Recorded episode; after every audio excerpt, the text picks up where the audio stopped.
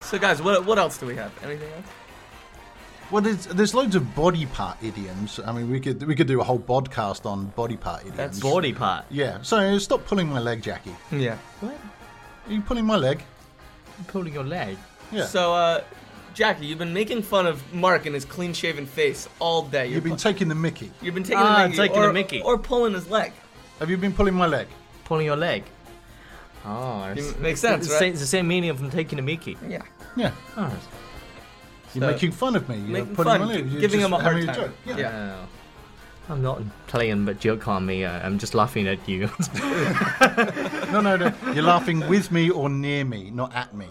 oh, laughing with you. Yeah, with me. Laugh you with Yeah, you. Laughing with him. Yeah, that sounds better. Sounds better, yeah. Sounds it, better. it doesn't seem so Ah, uh, so bad then. Thanks, but, mate. but i- if you keep pulling my leg, I'm going to give you a clip round the ear. Clip on. Oh, clip Clip- on the ear. Clip on the ear. I would do you say, say? Uh, smack upside the head. Smack upside the head. Yeah. Why this difference? Well, this is sort of. Because I'm right and he's wrong. Oh. I'm American, he's British. So, same meaning, though. Same meaning? Trust me, you don't want either of them. Okay. You don't want me to smack you around the ear, or you don't want to clip upside it.